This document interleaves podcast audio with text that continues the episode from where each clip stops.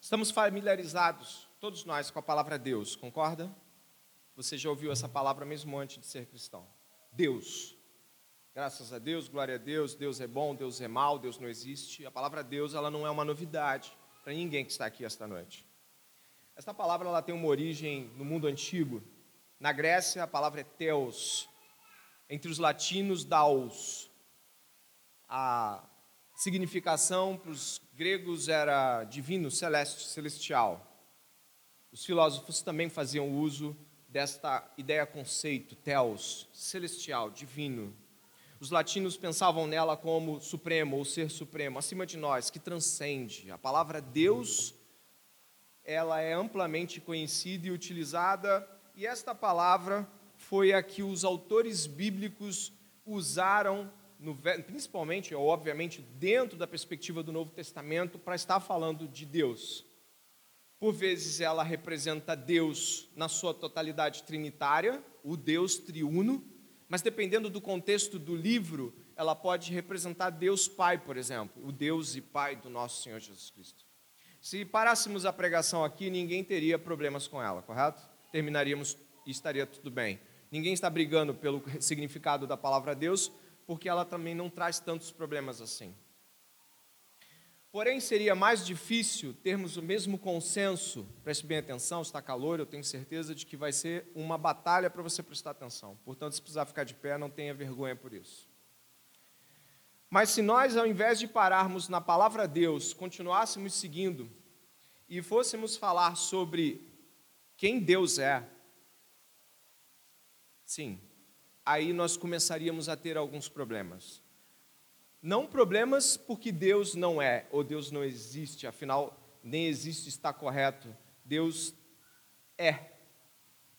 Mas o nosso problema seria definir ou separar aquela ideia de Deus que foi passada para nós desde quando éramos pequeninos com o Deus da Bíblia.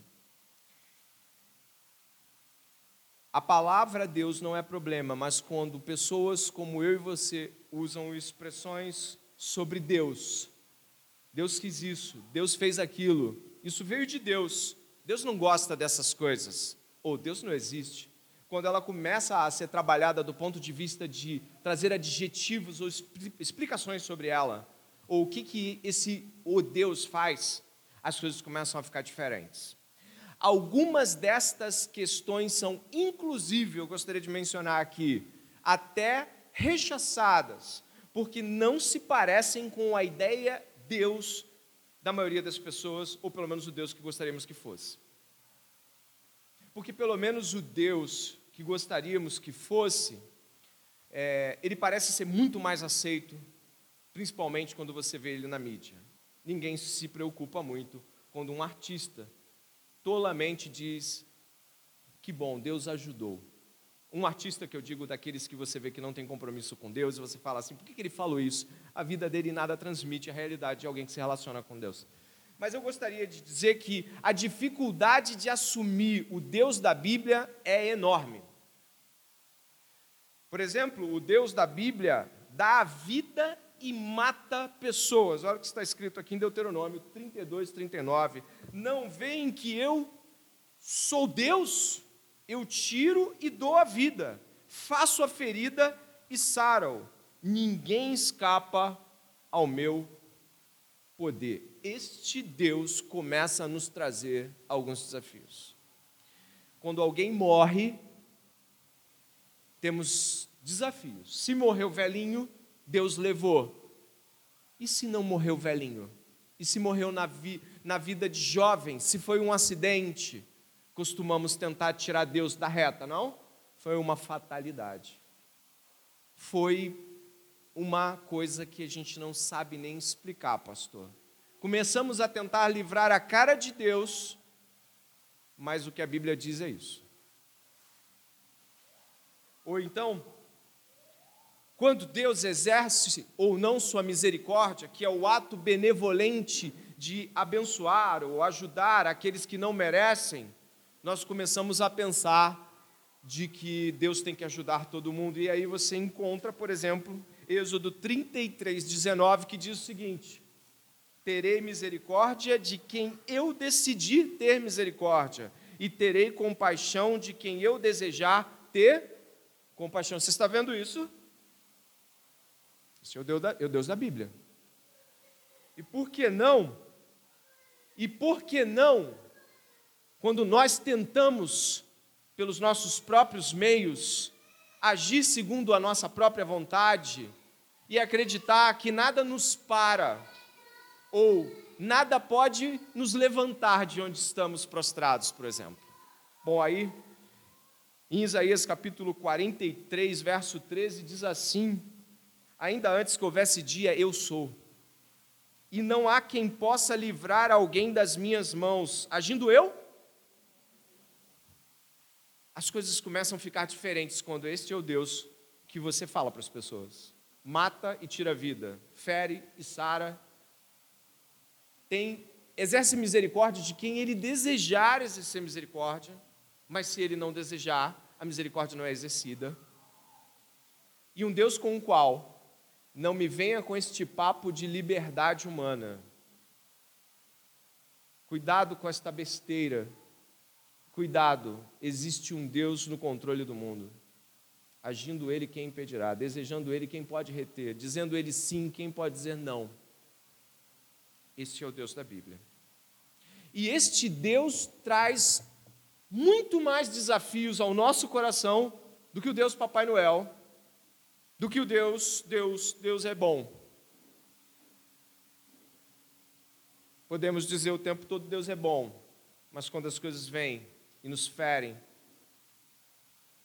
costumamos tentar entender por que estamos passando por isso. Então, tendo em vista esta realidade, eu gostaria de te dizer que muitas vezes tentamos fugir ao máximo deste Deus.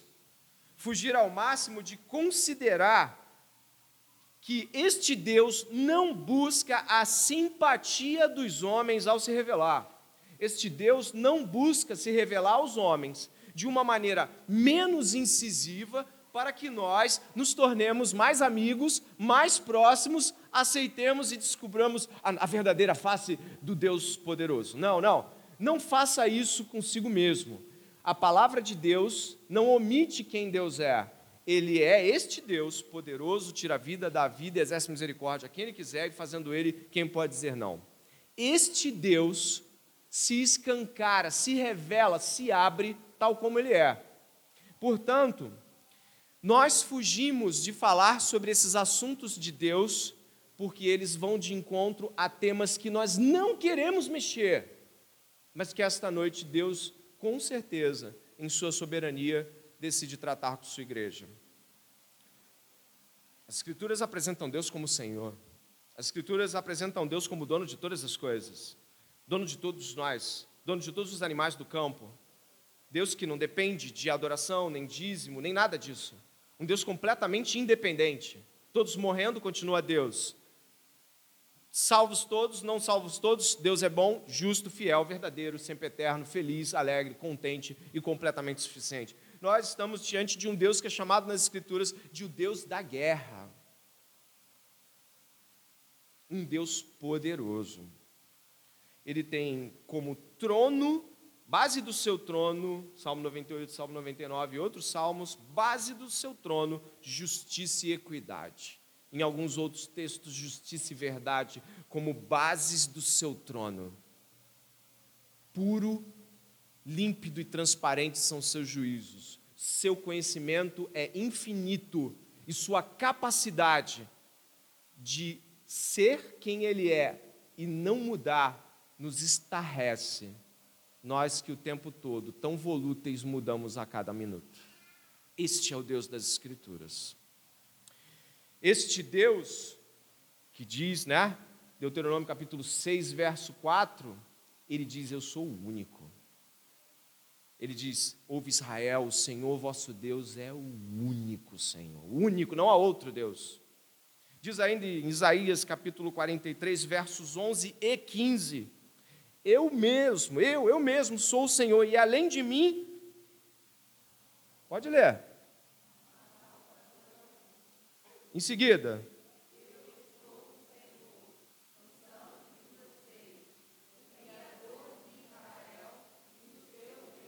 Acabou. Não há salvação fora do Deus da Bíblia, mas do Deus verdadeiro, o verdadeiro Deus da Bíblia. Então, nós estaremos hoje diante de uma revelação que não gostamos de paginar, porque ela toca em todos nós. Hoje estaremos tratando do Deus que castiga, uma realidade que buscamos não tatear, porque quando nos aprofundamos nela, vemos que estamos na mira deste Deus. E, portanto, eu gostaria que você começasse a mastigar isso, porque tenho certeza absoluta de que são coisas das quais não gostamos de mexer tantas vezes assim. No texto de Números, capítulo 13 e 14, eu quero te deixar a par da história. Os próximos 40 minutos você estará diante da história do povo de Deus no Velho Testamento. Eu, eu gostaria que você soubesse do que estamos falando. O povo de Deus desde Abraão, este povo formado por Deus, como você leu ali, né? Eu sou o criador de Israel, eu sou o seu rei. Ele criou este povo e prometeu a este povo muitas coisas. Prometeu descendência, enorme quantidade de filhos, tais como as estrelas que não se podem contar. É assim que ele disse para Abraão. Falou de uma terra onde os fixaria e adiantando-se para Moisés, dizemos que mana leite e mel, ou seja, que dá leite e mel, uma terra extremamente proveitosa, uma terra fértil, uma terra maravilhosa. Prometeu a eles segurança, saúde, fertilidade das mulheres. Prometeu que os seus inimigos todos tropeçariam diante de, do Deus de Israel e, logicamente, Israel estaria protegida. Prometeu todas essas coisas. E o que acontece é que depois que esse povo é resgatado por mão forte de Deus do Egito, ele anda por meses, não muitos, e então Deus lhes mostra a terra. No começo da jornada, é ali, é para ali. E o que acontece é que então Moisés envia pessoas para espiarem a terra, preste atenção, para ver se está tudo bem, se dá para entrar logo ou se tem que fazer alguma movimentação. São espias. Os, os espias vão, trazem frutas, muitas coisas e palavras. E eu gostaria que você prestasse atenção aqui, porque o que vamos encontrar no capítulo 13, verso 25 diz assim: Depois de 40 dias, você achou? Depois de 40 dias, voltaram de espiar a terra. Vieram a Moisés e a Arão e a toda a congregação dos filhos de Israel em Cádiz, no deserto de Parã. Fizeram um relato do que tinham visto a eles e a toda a congregação e lhes mostraram os frutos da terra. Relataram a Moisés e dissemos: Fomos à terra a qual vocês, você nos enviou. De fato, é uma terra onde mana leite e mel. Estes são os frutos dela. Mas o povo que habita nessa terra é poderoso. E as cidades são muito grandes e fortificadas. Também vimos ali os filhos de Anak. Os amalequitas habitam na terra do Negueb. Os heteus, os jebuseus, os amorreus habitam nas montanhas. Os cananeus habitam perto do mar e na beira do Jordão. Então Caleb fez calar o povo diante de Moisés e disse: Vamos subir agora e tomar posse da terra porque somos perfeitamente capazes de fazer isso. 31. Porém, os homens que tinham ido com eles disseram: Não podemos atacar aquele povo porque é mais forte do que nós. E diante dos filhos de Israel falaram mal da terra que havia espiado, dizendo: A terra pelo qual passamos para espiar, é terra que devora os seus moradores, e todo o povo que vimos nela são homens de grande estatura.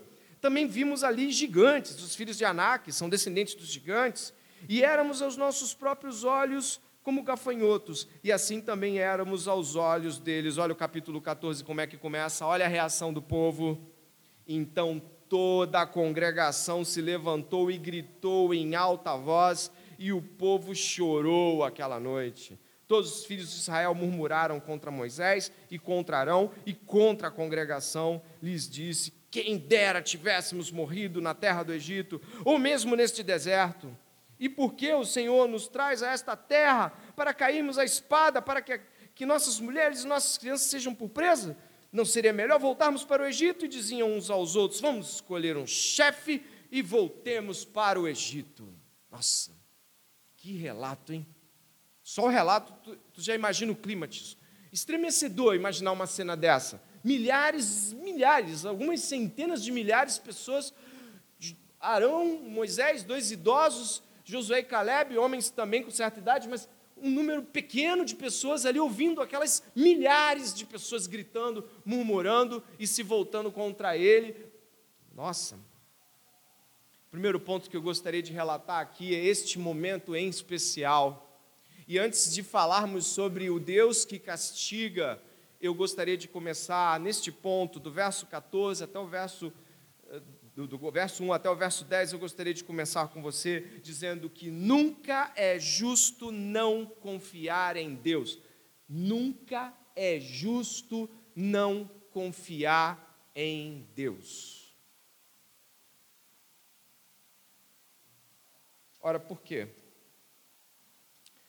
Quando eles foram enviados à terra para espiar a terra que Deus havia prometido, eles realmente encontraram tudo de bom na terra, né? Só que eles haviam se esquecido de que quando Deus os enviara para aquela terra, Deus havia prometido tudo. Eu gostaria que você fosse até Êxodo, o livro do Êxodo, pouco atrás, segundo livro da Bíblia. E no capítulo de número 3, exatamente quando Deus chama Moisés para tirar o povo do Egito, nós vamos encontrar a fala de Deus completamente condizente com uma realidade que você vai encontrar e que está apavorando eles. Como eu disse, nunca é justo não confiar em Deus. Dá uma olhada no capítulo 3, verso 15. Deus disse ainda mais a Moisés: Assim você dirá aos filhos de Israel: O Senhor, o Deus dos seus pais, o Deus de Abraão, o Deus de Isaac, o Deus de Jacó, me enviou vocês. Este é o meu nome eternamente, e assim serei lembrado de geração em geração. Vá, reúna os anciãos de Israel e diga-lhes: O Senhor, o Deus dos seus pais, o Deus de Abraão, o Deus de Isaac, o Deus de Jacó, me apareceu dizendo: Em verdade eu vos tenho visitado e visto o que tem sido feito com vocês no Egito e prometi tirá-los da aflição do Egito e levá-los para a terra do Cananeu, do Eteu, do Amorreu, do Ferezeu, do Eveu, do Jebuseu, para uma terra que mana leite e mel, e ouvirão o que você vai dizer. E você irá com os anciãos de Israel ao rei do Egito e lhe dirá: O Senhor, o Deus dos Hebreus, veio a nosso encontro. Agora deixe-nos ir caminho de três dias ao deserto, a fim de oferecer sacrifícios ao Senhor nosso Deus. Ele diz ainda, verso 19: Eu sei, porém, que o rei do Egito não os deixará ir, se não for obrigado por mão forte. Portanto, estenderei a mão e ferirei o Egito com todos os meus prodígios que farei no meio dele. Depois disso, o rei os deixará ir. Preste atenção. Deus prometeu a terra. Você leu isso? Deus prometeu a terra? Você leu isso. Mas você também leu que Deus disse que tinha gente nessa terra? Você leu o nome dos povos, né? O Eteu, o Ferezeu, o Amorreu, Está todo mundo que eles estão com medo, Deus já havia dito que ia estar lá. Essa terra tem gente. Ponto. Deus não falou assim, vocês vão numa terra que manda leite e mel, vazia. Não, vocês vão numa terra que tem pessoas que já estão lá. É claro, eles estão apavorados. Essa expressão, os filhos de Anak, é uma expressão análoga. Mais à frente você vai encontrar os, os refaíns, ou os nefilins, que são gigantes de estatura, homens com 3 metros, 3 metros e 40. O Golias é um descendente posterior deste grupo aqui. Preste atenção, Deus disse tudo o que iria acontecer. Por que não é justo confiar em Deus? Ou deixar de confiar em Deus? Porque Deus sempre cumpre suas promessas. Ele prometeu a Abraão que levaria o povo para esta terra. Ele tirou o povo do Egito como havia prometido. Assim como havia prometido, ele disse que o faraó não ia liberar o povo, mas de que ele ia usar de mão forte e ia tirar o povo de lá. Nós sabemos que as pragas, as dez pragas do Egito, são a mão forte do Senhor. Tudo que Deus prometeu para Israel, tanto o lugar, quem estaria lá, como Faraó ia deixar ou não deixar, tudo aconteceu cabalmente. Deus cumpriu tudo que havia prometido.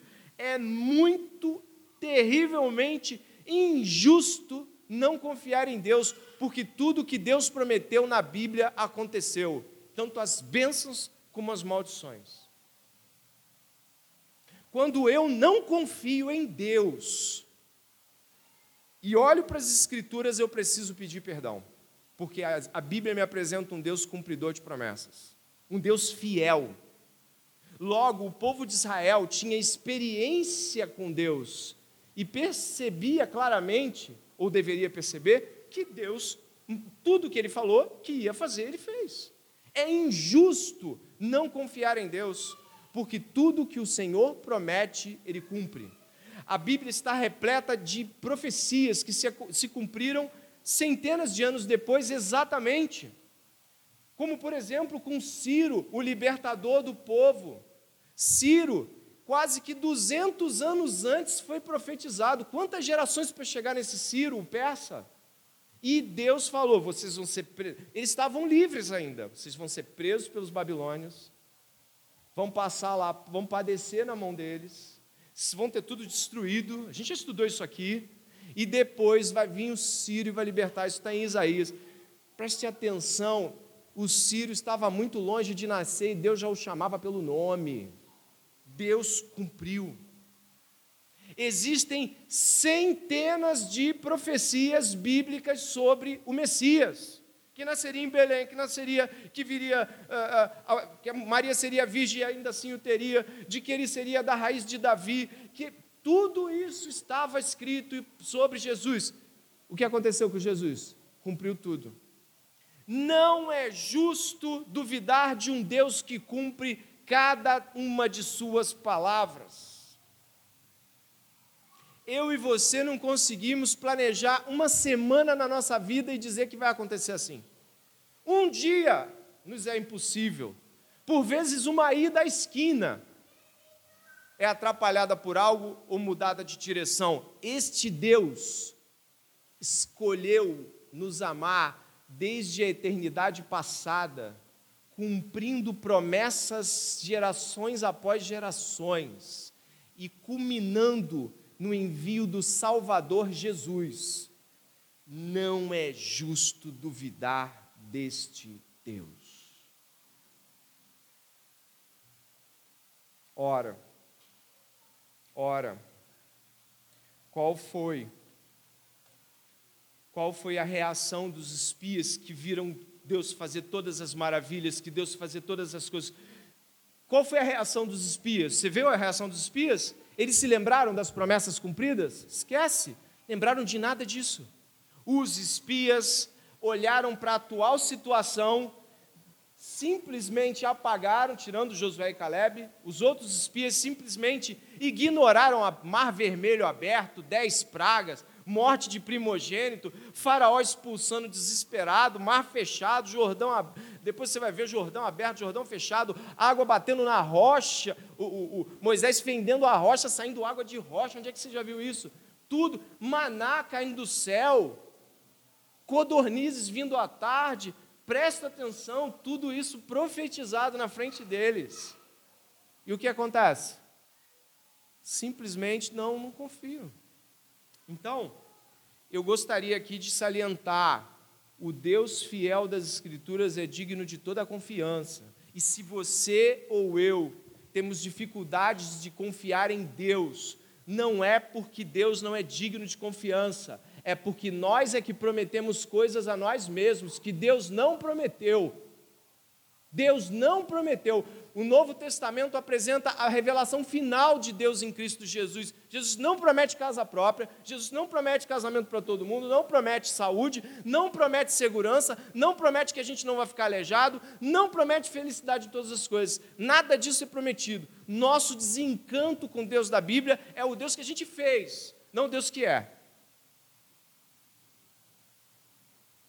Nossa dificuldade de confiar em Deus é porque esperamos por outro Deus. Nossa dificuldade em esperar pelo Deus da Bíblia é porque nós queremos outras promessas, não as dele. Ele prometeu que nos daria vida eterna e, como testemunho, ressuscitou seu filho.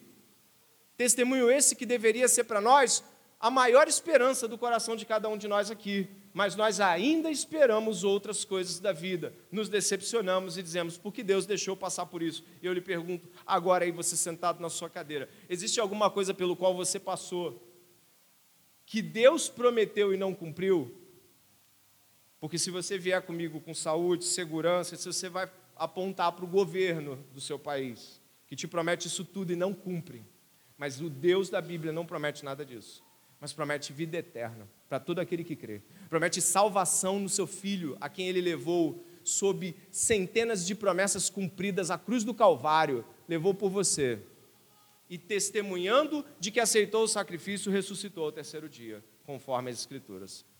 Portanto, nunca é justo não confiar em Deus. Você não tem um problema de confiança em Deus, você tem um problema de saber quem Deus é. A ausência de conhecimento de Deus nos leva a confiar em um Deus criado pelas nossas próprias esperanças, pelas nossas próprias promessas. E, portanto, eu desconfio não de Deus, mas eu confio nas minhas promessas. E quando elas não se cumprem, eu pergunto por que o Senhor não fez nada e certamente, se Deus o dissesse tal como um teatro diria: Eu não prometi isso. Não é justo desconfiar de Deus. E eu gostaria de te dizer o que, que acontece com corações que desconfiam de Deus e não retrocedem. Você quer ver? Acho bom que queira. Olha o que diz as Escrituras, volte comigo para Números. Sabe o que, que diz? Ali os espias que foram contra a confiança em Deus, que acharam um absurdo Deus ter colocado lá os povos que ele disse que ia colocar? Ou seja, o absurdo Deus ter prometido e cumprido que os povos que ele disse que estariam lá, estariam. Esse grande absurdo de Deus ter cumprido também essa parte aparentemente negativa e desafiante da promessa. Olha o que diz, Números capítulo 13, no verso 31 e 32 você vê que ele se contrapõe a Caleb, homem de Deus, dá uma olhada. 13, 31, 30, 30, 31 e 32. Caleb fala: Vamos subir, a gente consegue. Os espias vão falando o seguinte: Ó, não vamos não, eles são mais fortes que nós. O primeiro momento é dizer que a promessa de Deus não é tão promessa assim. Mas não vai parar por aí. Depois que eles conseguem ganhar o coração do povo trazendo dúvida às promessas de Deus, a coisa não vai parar. Porque se você duvida da promessa de Deus, você acha que você vai ouvir mais alguém? Óbvio que não. Olha o que acontece no capítulo 14. Eles praguejam, eles blasfemam e praguejam. No capítulo 14, verso 2: Todos os filhos de Israel murmuraram contra Moisés e contra Arão. Olha o que eles disseram: quem dera tivéssemos morrido na terra do Egito ou mesmo nesse deserto. Era o mesmo que um crente dizer assim: melhor me fora ser ímpio e ter as coisas em casa, do que passar esta terrível situação financeira com esse Deus. Melhor se eu fosse um pagão e não tivesse conhecido a Deus do que está vivendo desta forma. Você imaginou essa fala de um crente? Que, que insulto a Deus! Tremendo. Mas não parou aí, não depois de incitados a duvidar, depois de se voltarem contra as lideranças que Deus havia instituído, e obviamente eles misturaram as lideranças de Deus, porque obviamente as lideranças de Deus os representam nesse sentido, então interpolaram tudo e falaram assim: ó, era melhor a gente ter morrido no Egito, mais ou menos era melhor a gente ter ficado com os deuses deles lá, pelo menos a gente tinha comida. Morria lá, mas morria comendo. Olha que visão de mundo. Visão pequeníssima capítulo 14, verso 4, eles não vão parar por aí. Vamos fazer o seguinte: vamos escolher alguns de nós aqui, porque eu acho que a gente tem que escolher um chefe bom, porque esse Moisés, esse, vamos escolher um chefe aqui no nosso meio, vamos levar de volta para o Egito. Olha, olha, pensa comigo, pensa comigo. Só pensa. Você acha que Faraó, só na hipótese, eu não quero que você o que ia acontecer quando esse pessoal voltasse se voltasse? Não existe se, mas eu quero que você pense. Que bom! Vocês, responsável pela morte de todo mundo aqui, praga, desapropriação de tudo. Perdemos aqui tudo com vocês, podem vir, são muito bem-vindos. Olha a mente do homem pecador. Ele consegue voltar-se para o pecado, imaginando que, vou usar aqui, né, Satanás o abraçará e trará benefícios. Mas não para por aí, não. A imagem de Caleb, de Josué, e é, obviamente eu não vou inferir Moisés e Arão, mas não tem como tirá-los aqui da reta da contrariedade. Olha o que diz o capítulo 14, verso 10. Depois que, que Josué e Caleb falam para o povo: não tenham medo, não, Deus é bom, Deus vai ajudar a gente. Ó, ele vai dizer isso aí no verso 7, verso 8: não tenha medo, Deus está com a gente, a gente vai vencer isso, vamos passar por isso. Já ouviu gente falando isso? Crente falando isso com você, te motivando? Coragem, irmão, coragem, minha irmã, isso não é nada para Deus. O Senhor vai te resgatar, o Senhor vai te, te ajudar, vamos juntos, não tenha medo disso, não, não vamos encarar esse desafio. Verso 10: Apesar disso, toda a congregação disse que Josué e Caleb, pode completar. Ok, até aí. Deviam que ser apedrejados. Comece a desconfiar das promessas de Deus.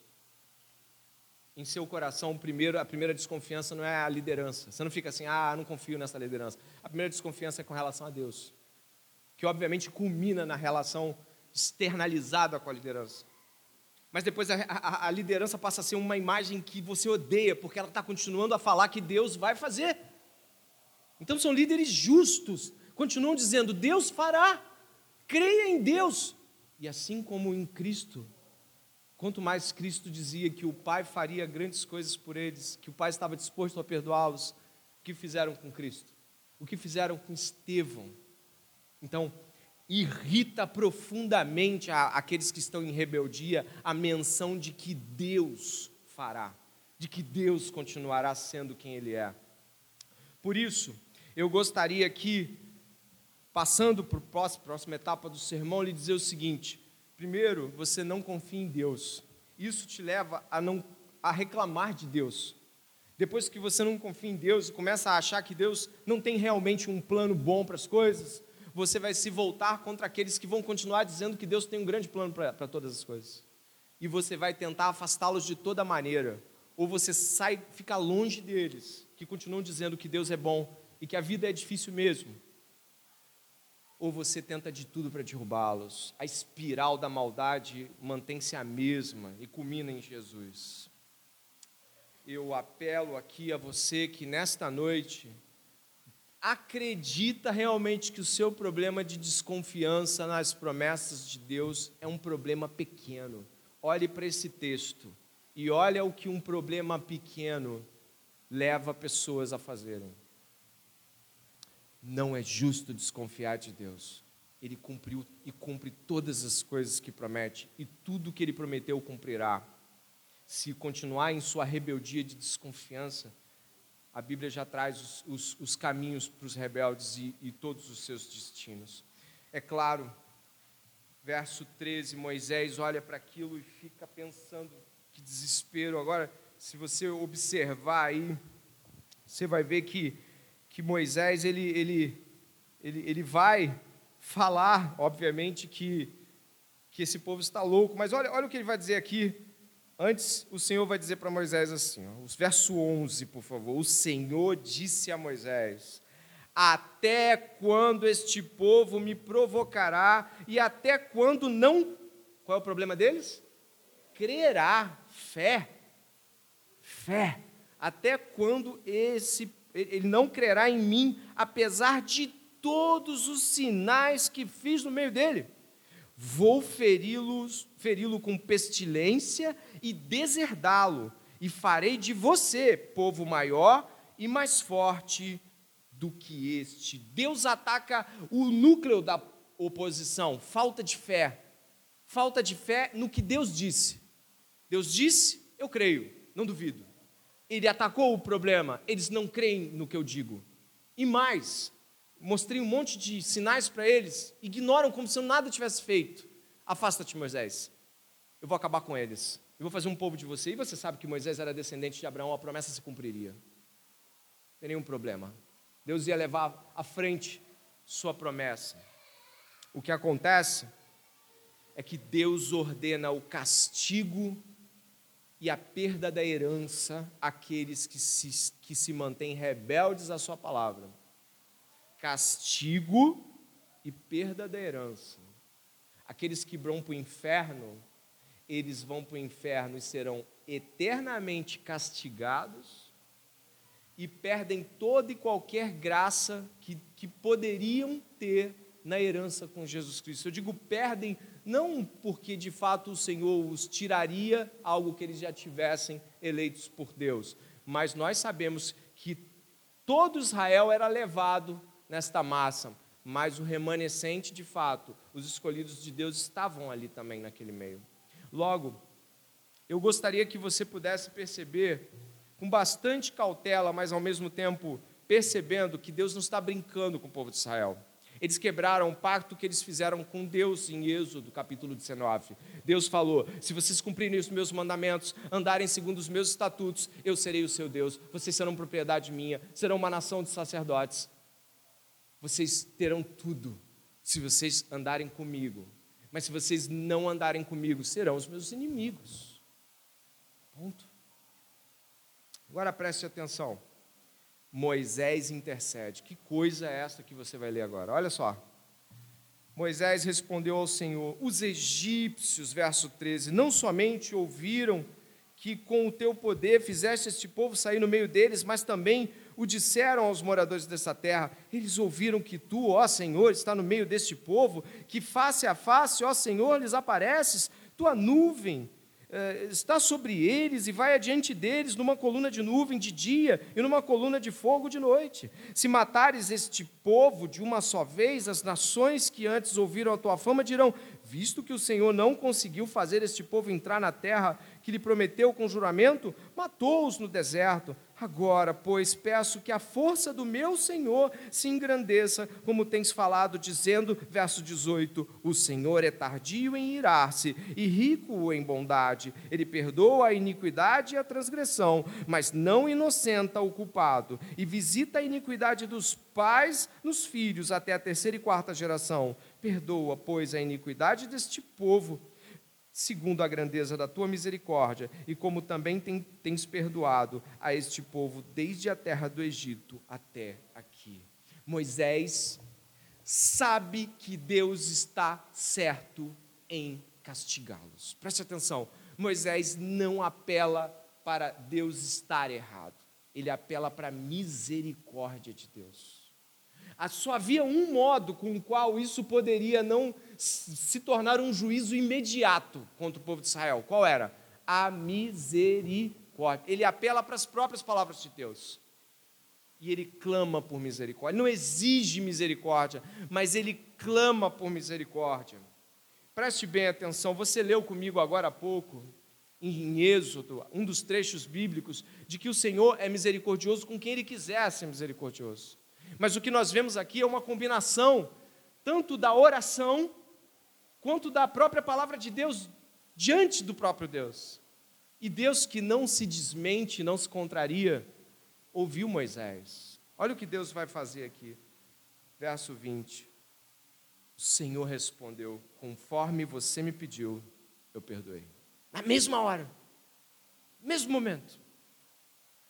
Moisés sabia que Deus estava certo mas sabia, sabia também que Deus é misericordioso. Mas aí eu pergunto a você: Deus ouviu a oração de Moisés, não? Sim. E o que, que Deus disse em seguida? Olha aí, ó. a gente vai para uma, uma próxima fase aí, já para os fins do nosso sermão de hoje. Deus fala assim: porém, tão certo, verso 21, como vivo e como toda a terra se encherá da glória do Senhor, nenhum dos homens que viram a minha glória, os prodígios que fiz no Egito e no deserto, e mesmo assim me puseram à prova, já dez vezes e não obedeceram à minha voz, nenhum deles verá a terra que com juramento prometi a seus pais. Sim, nenhum deles, daqueles que me desprezaram, haverá. Porém, o meu servo Caleb, visto que nele houve outro espírito e perseverou em seguir-me, eu farei entrar na terra que espiou e a sua descendência possuirá. Ora, os amalequitas e cananeus habitam no vale. Portanto, amanhã mudem de rumo e caminhem para o deserto, pelo caminho do Mar Vermelho. Depois o Senhor disse a Moisés e Arão: Até quando vou aguentar esta má congregação que murmura contra mim? Tenho ouvido as murmurações que os filhos de Israel proferem contra mim. Digo-lhes: Tão certo como eu vivo, diz o Senhor, vou tratar vocês de acordo com o que falaram aos meus ouvidos. Neste deserto cairá o cadáver de vocês que todos vocês que foram contados no censo de 20 anos para cima e que murmuravam contra mim, vocês não entrarão na terra na qual jurei que os faria habitar, com exceção de Caleb, filho de Jefoné, e Josué, filho de Num. Mas os seus filhos, dos quais vocês dizem que serão por presas, esses eu farei entrar nela, e eles conhecerão a terra que vocês desprezaram. Você pensa assim, nossa, por que, que Deus exerceu misericórdia? Se o que parece é que foi apenas um adiamento do juízo. Eu gostaria que você caminhasse comigo por alguns versículos, por favor. Quando Deus concede misericórdia aqui para Israel, a misericórdia de Deus se revela benévola. Deus é bom. Deus não os mata todos, poupa seus filhos, por exemplo. Diz que aqueles que os. Lembra que eles falaram? Nossos filhos vão virar presas desses, desses homens dos cananeus. Deus falou: é esses mesmos é que vão herdar. Nenhum de vocês que viram vai entrar. Mas eles viram, eles que, que não foram contados como aqueles que são os, os mais velhos, os anciões, os que deveriam ser mais sábios, esses vão entrar. Agora preste atenção. Deus mostra que a sua misericórdia revelaria mais tempo ainda para que o povo estivesse mostrando quem eles eram de verdade. Dá uma olhada no verso 28 e 32, ou A 32 do capítulo 14. Se você olhar, nós, a gente leu aí, perdão, né? Você viu que Deus diz que eu vou matar todos vocês. Agora, olha o que o povo, depois de ouvir toda esta questão da morte, olha o que o povo diz no verso 39. Dá uma olhada. Moisés falou estas palavras a todos os filhos de Israel e o povo ficou como? Muito triste.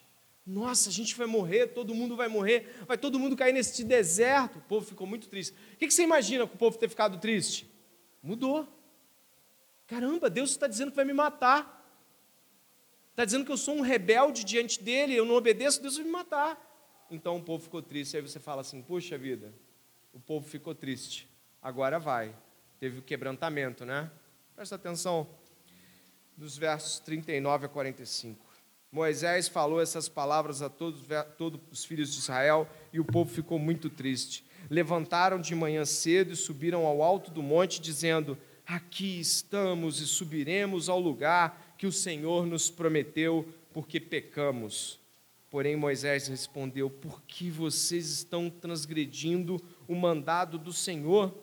Isso não prosperará.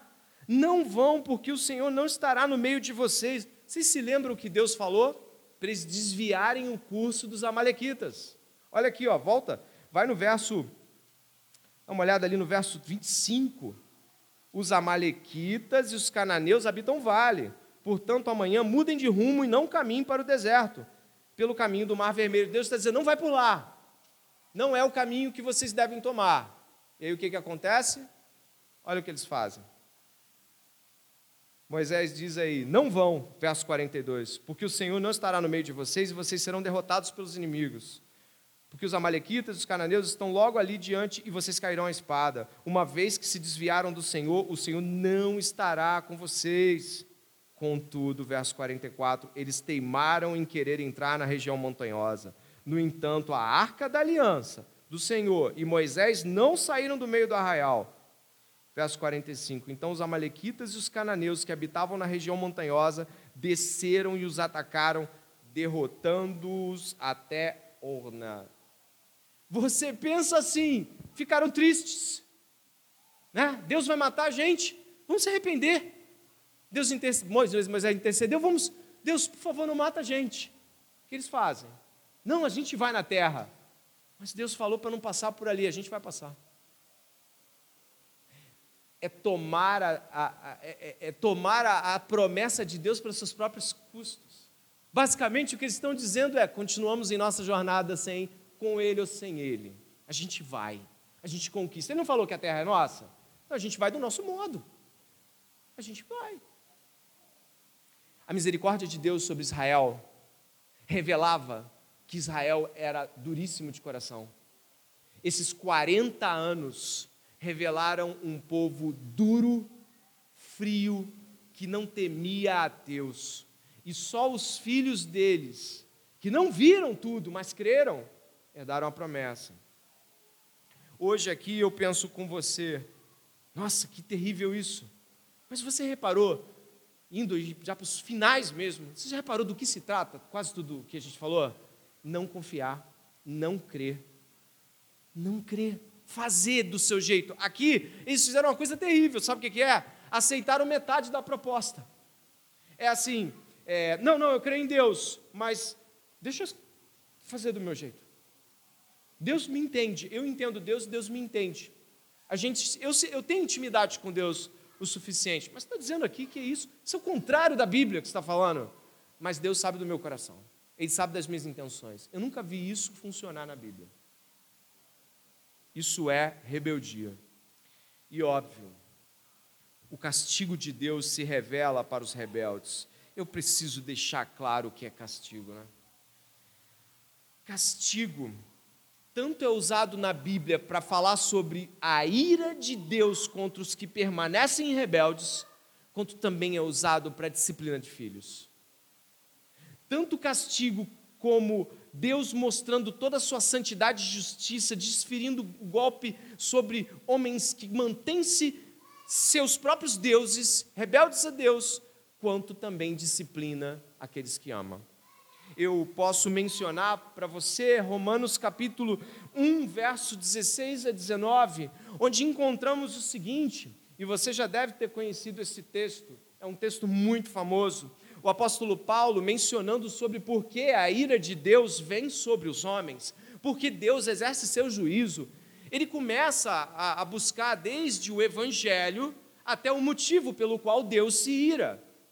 E óbvio, você não tem como descartar estas coisas, elas estão conectadas. Olha o que diz: Pois não me envergonho do Evangelho, porque é poder de Deus para a salvação de todo aquele que crê, primeiro do judeu e também do grego. Temos uma verdade, qual é a verdade? O Evangelho de Jesus salva ele é poder de Deus. Eu devo crer na promessa do Evangelho, em todos os seus desdobramentos. Eu devo crer que no Evangelho é afirmado que todos os homens nascem maus e separados de Deus, e eles precisam de que Deus exerça misericórdia para salvá-los. No Evangelho, eu aprendo de que eu não tenho méritos na minha própria salvação, que eu não escolho Deus porque eu não escolheria Deus, porque eu não quero Deus e porque Deus é bom, me salva. No Evangelho eu aprendo que Jesus Cristo foi à cruz para que a justiça de Deus fosse vindicada na morte de Jesus pelos pecados de quem ele haveria de salvar. O Evangelho precisa ser assumido e crido, e isto é palavra de Deus. Mas a ira de Deus se revela do céu contra toda impiedade e injustiça dos homens. Por quê? Olha o que diz. Porque por meio da sua injustiça suprimem a verdade. A verdade é: precisamos de um Salvador.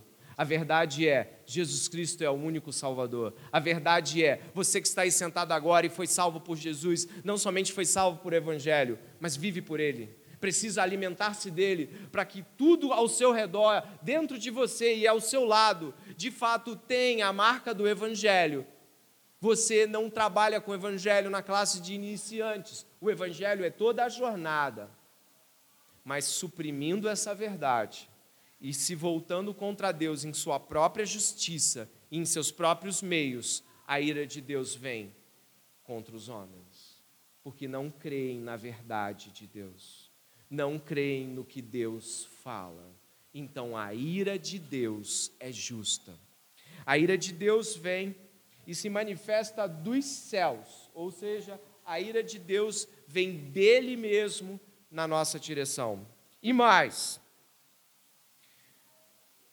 Deus se revela em amor ao homem como seu criador, preste atenção no que eu vou ler, e resgatador da sua condição de anarquia suicida. É assim que eu chamo a rebeldia humana: anarquia suicida.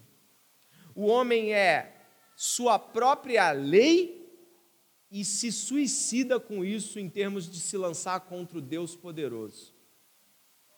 É um suicídio buscando se autoafirmar contra Deus. E mais, a humanidade, depois da revelação do Filho de Deus, continua marchando em seu confronto contra Deus. E dizendo que tem ideias melhores para se viver, um jeito melhor de se ler a Bíblia, e não é esse jeito de evangelho e cruz, essas coisas, e vivendo segundo sua própria vontade. Por fim, matamos Jesus, é o que a Bíblia diz. Crucificamos o Filho de Deus. Mas tem um problema nisso tudo se você continua no estado de rebeldia. Não há um centímetro do universo, da existência, em que Deus não seja Senhor. Logo, não há um centímetro em todo o cosmos onde a lei de Deus não puna o pecado, onde Deus não seja contra o pecado.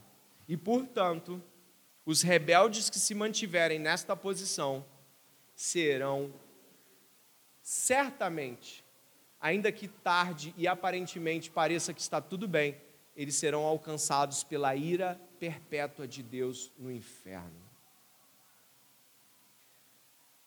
E o castigo de Deus é justo contra aqueles que permanecem. O que acontece? Bom, nós já lemos o texto todo que vai ser trabalhado, mas o que me chama a atenção neste ponto final, tristeza sem obediência não é arrependimento. Tristeza sem obediência não é arrependimento. É o que diz verso 39. Eles ficaram muito tristes. Deus vai matar todo mundo. Você que não tem Jesus, ou você acha que tem Jesus, mas ouviu, está um pouco com medo, fala: Nossa, eu estou triste, estou com o coração pesado, eu tenho que mudar de vida. Eu tenho que, né? Está triste. Você ouviu que você é pecador, que você tem que mudar, está triste. Mas qual foi o resultado posterior? Não obedeceram. Receberam uma ordem, não obedeceram. Tristeza sem obediência jamais será considerado arrependimento. Porque a obediência é uma tradução nítida de que a pessoa se arrependeu. Quando é claro, é uma obediência de coração, não buscando sua própria justiça. E aí o que nós temos é que a condição da nossa raça é basicamente um espelho de Israel. Ficamos tristes com o mal que cometemos por um tempo, depois passa, a gente começa a sorrir de novo e seguir a vida. A gente faz o, as coisas erradas, chora um pouco, depois fala assim: por que, que Deus está me punindo? Estou sofrendo tanto, estou passando tanta coisa. Mas espera aí, você estava aqui buscando arrependimento, agora Deus já está te punindo demais? Basicamente é um retorno à condição anterior.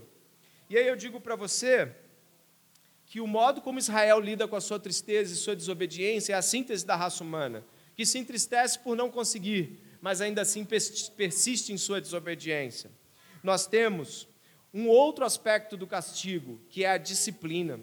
Então, se você, ao ser disciplinado por Deus, ou seja, ao ouvir de Deus que está errado, a sua liderança bíblica, se é uma liderança escriturística, diz que você está errado, de que você precisa mudar, de que você precisa se consertar, eu lhe digo, Hebreus capítulo 12, versos 5 e 8. E vocês não se esqueçam da exortação que lhes é dirigida como a filhos. Filho meu, não despreze a correção que vem do Senhor, nem desanima quando é repreendido por ele, porque o Senhor corrige a quem ama e castiga, está vendo ali? Castiga todo filho a quem aceita é para a disciplina que vocês perseveram. Deus os trata como filhos. E qual é o filho a quem o pai não corrige? Mas, se estão sem essa correção, da qual todos se tornaram participantes, então vocês são bastardos e não filhos. Não me venha com esse papo de que você é crente, mas de que quando você é disciplinado você foge.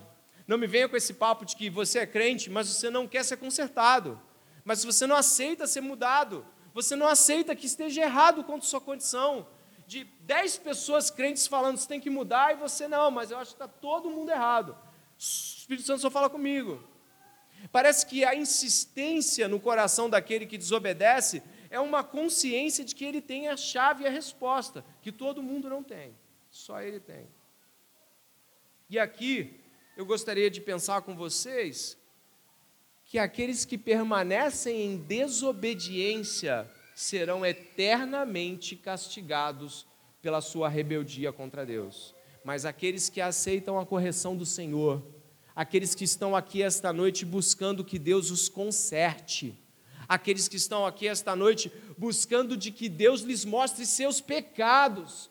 Gente que vai terminar esse culto já já na oração daqui a cinco minutos falando assim: me mostra, Deus, eu não quero sair daqui com a mente que eu entrei, achando que eu estou certo, achando que eu sou uma pessoa boazinha, achando que no fim das contas eu me converto sozinho.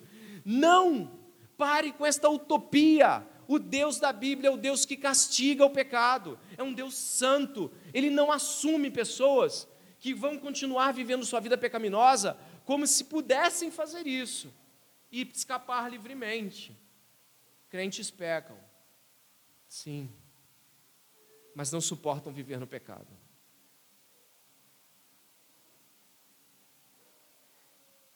E não é porque ele é escandaloso e pode ser que alguém descubra.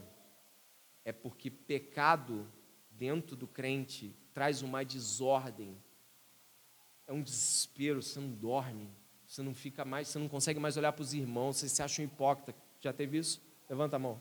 Você olha para as pessoas, parece que todo mundo está olhando e está vendo o seu pecado escrito na sua testa. Parece que está todo mundo vendo de que você não confessou aquilo que devia ter confessado, não chegou diante de Deus e disse: Eu preciso do Senhor. E aí tem um momento no crente que ele explode, ele pega o primeiro que estiver na reta dele, vem cá, agora, tem que falar, eu não estou aguentando. Eu já fiz isso, você já fez? É terrível. Você explode, porque a disciplina do Senhor, ela mexe com o seu interior. E não é porque você vai ser excluído da igreja por causa do seu pecado escandaloso, porque não é assim que as coisas funcionam. Não é porque depois que descobrirem tudo vai ficar terrível. Não é porque você está olhando e Deus está olhando para você, dizendo: Eu vi, larga isso. Eu já vi, é sujo, é podre, larga isso agora. Sai disso, sai, sai, sai, arranca isso, procura ajuda, vai lá, chama teu pastor, chama teu discipulador, chama teu irmão, Chega perto dele e fala é isso, isso, isso, isso, vai me ajuda. Não olha nem para a cara dele, porque senão você não vai contar tudo de repente. Você vai esconder uma parte. Você olha e fala assim, eu tenho que falar, eu tenho que vomitar. É crente, não suporta. É filho. Quando o pai olha e diz, isso está errado, ele diz, pai, eu pequei. E poderíamos dizer: já não sou digno de ser chamado teu filho, trata-me como um dos teus criados. Então vem o anel, a sandália, a festa. Estava morto, agora está vivo. Estava cego, mas agora vê. Não suporte o pecado perto de você, dentro de você. Não admita, se você está insensível a esta pregação, eu estou com medo do que está acontecendo com você. Se você está olhando seja lá para o que for que está errado dentro de você em relação a Deus, e está passivo, eu temo, porque a sua passividade é a mesma de Israel por 40 anos sendo corrigido, picado por cobra, gente morta, chão rasgado, milagres, provisão, juízo, castigo, e nada.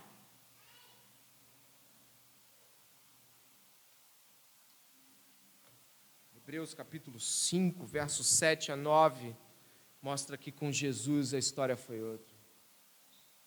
E se você está em Jesus, a história precisa ser outra.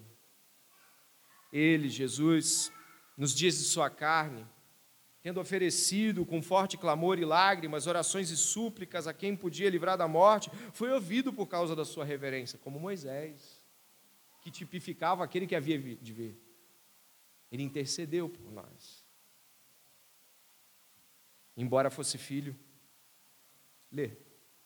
Aprendeu a obediência pelas coisas que sofreu, e tendo sido